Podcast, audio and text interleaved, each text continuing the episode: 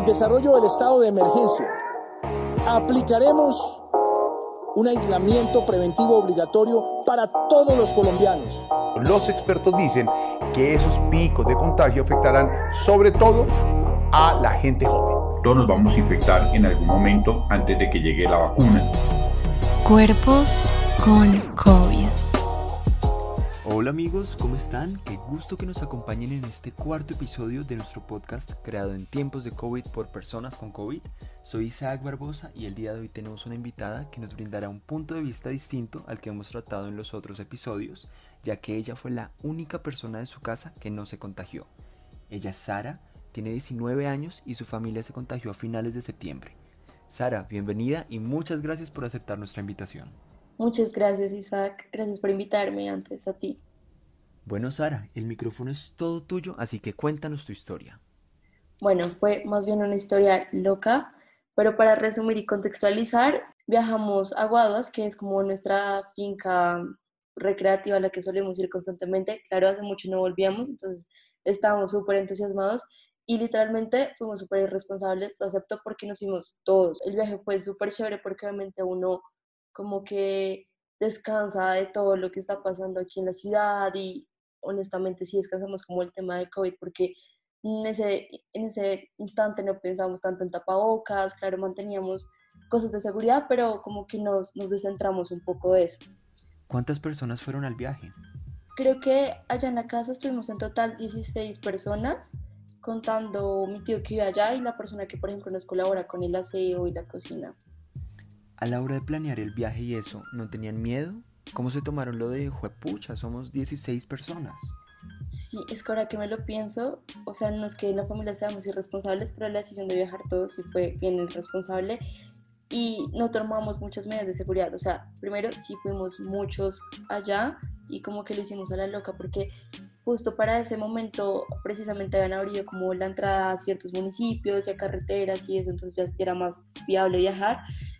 Y pero allá lo que te digo, o sea, nunca pensamos en eso. Claro, cuando la única vez, las pocas veces que fuimos al pueblo, porque la finca queda retirada del pueblo de Guaduas, fue solamente por dos personas, o sea, menos de costumbre, y las veces que fuimos era así, obviamente con tapabocas y cuando llegábamos pues nos, nos lavamos las manos, higienizábamos y todo eso, pero nada más allá de eso, o sea, nunca imaginamos que, que hubiese pasado eso.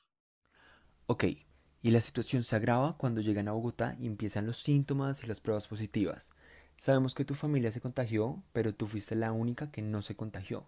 Entonces cuéntanos qué tal es esa experiencia. Sí, correcto. O sea, en efecto, si nos contagiamos, tuvo que haber sido alguien que nunca sabremos que ya o sea, llevaba el virus desde Bogotá.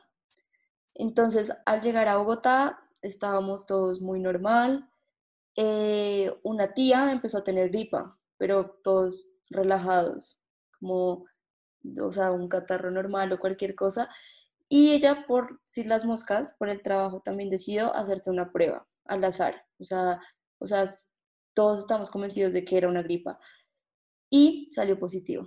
Desde ahí, pues yo dije como, bueno, no pasa nada, a lo mejor ella tiene que ir a trabajar, a diferencia, por ejemplo, mi mamá que sí solamente trabaja, o sea, solo desde teletrabajo, ella sí tiene que ir a la oficina de ella, dijimos, pues no, de pronto fue algo allá y el resto no estamos contagiados.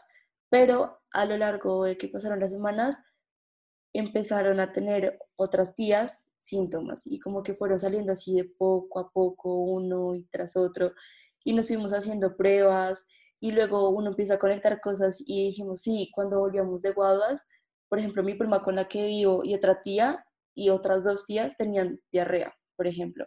Entonces uno empieza a conectar y el virus ya estaba ahí. Ya había salido positivo muchas tías y algunas primas. Yo, yo me hice con mi mamá y mi prima con la que vivo eh, pruebas. A nosotras nos decidieron hacer antígeno y salió negativo. Mi mamá como es mayor de 60 años y, y tiene artritis, decidieron hacerle la PCR, que es la que se supone que es la prueba más confiable ahora, y salió negativo. Entonces nos relajamos en ese, en ese sentido, pero luego mi prima con la que vivo y que les comentaba, ella volvió a tener síntomas. Y ahí ya dijimos como, no, o sea, pasó algo acá. Mi mamá y yo nos hicimos después de eso eh, unas pruebas rápidas de sangre, ella salió que o le estaba comenzando el virus o le estaba terminando, o sea, no se sabía, salía que tenía como los, o sea, la linecita de los anticuerpos ahí como tenue y quedó inconclusa. Y en mi resultado salió que yo ya había tenido, que tenía los anticuerpos del virus en mi cuerpo y que por lo tanto ya había tenido el virus, pero ya no estaba en fase activa, o sea, ya no estaba contagiando. Pero si les soy honesta, hasta hoy en día yo nunca voy a saber si tuve o no COVID porque yo no tuve absolutamente ningún síntoma.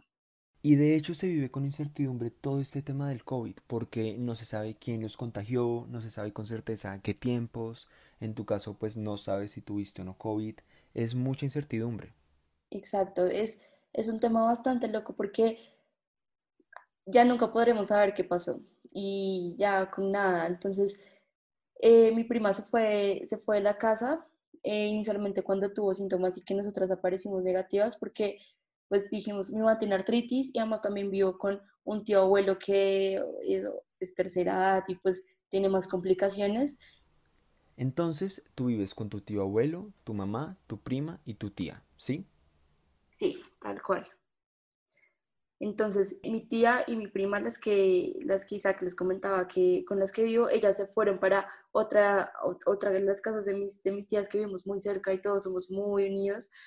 Eh, se fueron para allá porque eh, precisamente fue la primera tía que les comentaba, la de la gripa supuestamente que salió, terminó siendo COVID. Se fueron para allá a pasar la cuarentena, pues para evitar el riesgo, allá ya pues estaba el COVID, y para evitar el riesgo acá de contagiar a, a mi mamá y a mi tío. Entonces, claro, yo me quedé y después al enterarme de eso, pues yo fui la que me tuve que hacer cargo de todo. Eh, mi tía era la que solía cocinarle a mi tío abuelo y yo ahora tuve que encargarme todo eso, como levantarme, tener más cuidados. Desde un primer momento quedamos en separar la losa, entonces los cubiertos marcados con, con la inicial de cada uno, separarlos en lugares diferentes, ponerlos todo, lavarlo con hipoclorito y y cosas así en las que yo interaccionalmente sí cambió un montón de cosas porque fui la que me hice cargo en ese momento del perro, que llevarle el desayuno a mi mamá, al, tío, a todo. ¿Y qué descubriste o qué cambió en esos días de aislamiento? Pues como uno se da cuenta con el confinamiento y ya no se había pasado en una alerta anterior que habíamos tenido en la familia y en esta casa de COVID, que mi tía se hizo pruebas y estamos esperando el resultado. Afortunadamente salió negativo, pero no se da cuenta de las formas y conductas con las que estaba viviendo, ¿sí? No sé si me hago entender. Entonces nos dimos cuenta, por ejemplo, de que, em, pues de que cada uno necesitaba más espacio, que en la casa, cuando alguien estaba ah, pasando la cuarentena en un cuarto, pues que todo cambia absolutamente, como eh, las labores y los roles cambian. por ejemplo, yo a ponerme a, tener que cocinar cuando para mi tío cuando no lo hacía antes y yo siempre me ha encantado cocinar, pero pues ahora sí, mi mamá ayudaba, yo me tenía que encargar de todo, que salir a comprar los aguacates, que sacar al perro. Entonces, interaccionalmente y como, y como en términos de roles, todo cambia. Entonces, eso es complicado porque es como en ese momento de los 15 días de confinamiento hay que cambiar un poquito el chip y tener más cuidado, más con la, con la parte paranoica de que yo, con incertidumbre de que ni siquiera sabía si el virus seguía en mi cuerpo porque pesa todo, fue una prueba rápida y nunca podré saber, pues tratar de cuidar, por ejemplo, a mi tío, de seguir cuidando a mi mamá, de yo la persona que supuestamente menos riesgo tenía para seguir haciendo las labores de la casa. Y bueno, hace un rato nos estabas hablando de los cuidados que toca tener. Entonces, cuéntanos qué cuidados implementaron en tu casa. Entonces, lo que les comentaba de, separamos la, la, vajilla como de cada uno. Em, claro, eh, cuando antes de que mi tía se fuera a la casa, ella estuvo un tiempo en su cuarto encerrada antes de que decidiera irse para el otro apartamento de mi tía.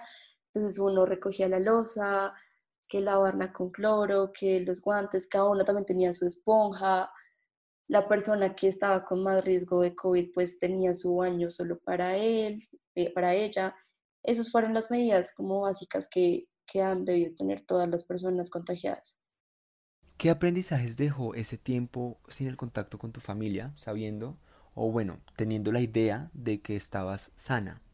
En definitiva fue un momento bastante estresante y como un poco de ansiedad, porque la incertidumbre es lo peor de todo y estar separado pues de ellos, nosotros somos una familia muy unida, es duro y como se salieron caso tras caso de positivo, alguna de mis primas tuvo problemas, por ejemplo, emocionales a raíz de la enfermedad, un, tío que trabaja mucho fue el estrés le causó un día un ataque de ansiedad. Entonces, en definitiva, los aprendizajes de del contagio fue, primero, que yo me considero una persona bastante relajada y nos dimos cuenta de que el sistema inmune de cada cuerpo actúa mejor cuando tú sabes llevar bien el contagio, obviamente responsablemente, pero emocionalmente también. Eh, o sea, a lo que me refiero es a, atender a los cuidados físicos que requiere, que requiere la, la enfermedad pero también atender como a las sugestiones que hay en tu cabeza acerca, acerca del COVID. Eh, porque fue, fue factor importante, o sea, el estrés juega muy en contra, o sea, con, con el tema de la respiración y todo, el estrés juega muy en contra, entonces eso fue un aprendizaje grande y mm, por otro lado fue un momento que, que supuso que yo, por ejemplo, me enterara de la pertinencia a cada una de las pruebas, es triste saberlo porque como está la enfermedad, uno como que coge reacción y, y quiere enterarse más y tomar más precauciones antes de más bien tomarlas para que no te contagies. Entonces yo empecé a buscar eh, qué significaba esa rayita anticuerpo que más salió una prueba rápida, que era más pertinente para cada caso. Esos fueron como los retos más grandes y, y que también fueron aprendizajes y que espero espero seguir manejándolos a, a lo largo de lo que quede esto. ¿Cómo manejaste el temor de saber que tu mamá sí era positiva y que hacía parte pues de la población de riesgo? Lo que les contaba, soy una persona súper relajada, pero también me considero como una de las más responsables de mi familia, entonces me daba mucho miedo, pero yo a pesar de todo trataba de tranquilizar a mi mamá, lo que les decía de que ella tiene su enfermedad que aparte es autoinmune y que afecta, bueno, que afecta al sistema inmunológico terriblemente. Y por eso como eso ya como ese rótulo de que puede pasar algo más grave crea un sistema terrible de sugestiones en la cabeza, entonces lo que hace es poner mal a las personas y uno empezar a decir, joder, estoy respirando mal, eh, a, tener que oler alcohol todo el tiempo a ver si sí perdí el gusto del olfato, entonces lo que hacía era tranquilizarla ella afortunadamente nunca le pasó nada y para mí fue, fue más importante eso como ayudarla emocionalmente porque sabía que eso le iba a sentar mejor en el transcurso de lo que ella estaba contagiada y claro, aparte de eso, hacerla sentir como relajada, que yo podía ser capaz de mantener las cosas yo sola en la casa, como lo de los roles que les comentaba.